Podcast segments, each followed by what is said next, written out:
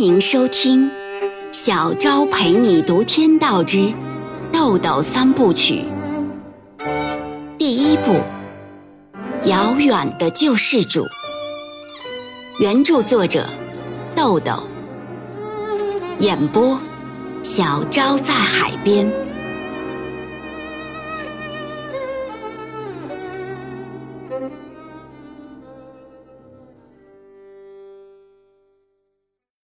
第二十二章。六月二十七日下午，芮小丹在晚饭时间之前来找丁元英。丁元英一见是芮小丹，客客气气请他进屋。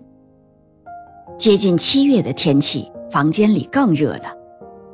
芮小丹大大方方的到东屋沙发上坐下，把包放在沙发的一角，歉意地说：“丁先生。”那天是我不礼貌，请你原谅。这些天呢，我一直在忙音响的事儿，房子还没顾得上找，对不住了啊。丁元英在拐角沙发的另一边坐下，随和地说：“哦，没关系，这样就挺好。”芮小丹说：“我呢，订了一套用乐圣旗舰套件和斯雷克功放配置的音响，是临摹你这套的思路。”你看这个配置行吗？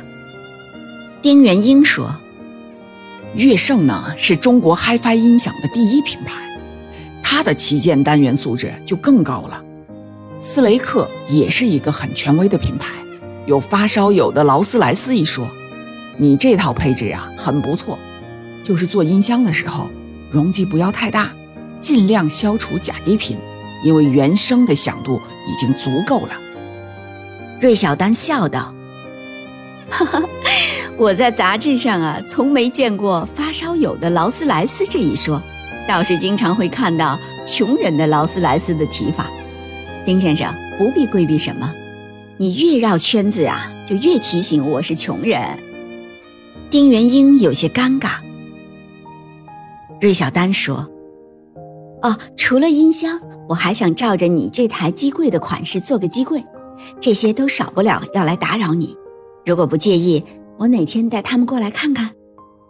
丁元英说：“行，如果需要，我这儿还有当时的图纸和数据，都存在电脑里，你可以拿给他们做参考。”芮小丹高兴地说：“那些你还留着啊？太好了。”丁元英说：“哈哈，就这点嗜好。”说着。他打开茶几上的电脑，随手找出一张磁盘，很快将图纸和数据拷出一份。芮小丹看了看表，马上从包里拿出手机给叶小明打电话，得知他在音响店里，就约定一会儿去给他送图纸和数据的磁盘。他在电话里说：“喂，是我啊，待会儿我和丁先生一起过去。如果你有什么问题，可以当面问丁先生。”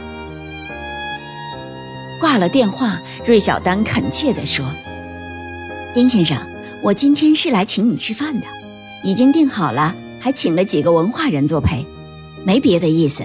我那天不太礼貌，一起吃顿饭就都过去了。”丁元英也诚恳地说：“哎，是我来这儿给你们添了麻烦，该是我向你们表示感谢。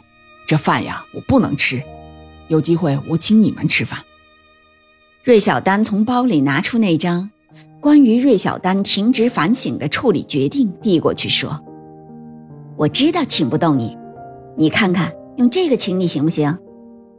丁元英接过来打开，关于芮小丹停职反省的处理决定，经古城市公安局纪律检查委员会调查核实。刑警大队芮小丹同志因个人购置音响问题，在工作中玩忽职守、公车私用，严重失职。据此，对该同志作出如下处理：一、通报批评，责令写出深刻书面检查；二、停职反省十五天；三、停发半个月工资，扣发半年奖金，取消年度评奖资格。古城市公安局纪律检查委员会，一九九六年六月二十三日。丁元英看过之后，思索了一会儿，说：“啊，行，我跟你去。丁元英平静的语气，在芮小丹听来却更像是：“行，我成全你。”他感到的是一种居高临下的包容。芮小丹把瓷盘装进包里，站起来说：“那好，我在楼下等你。”说完，先下楼了。丁元英带了两千元现金和一包烟，随后也下楼去了。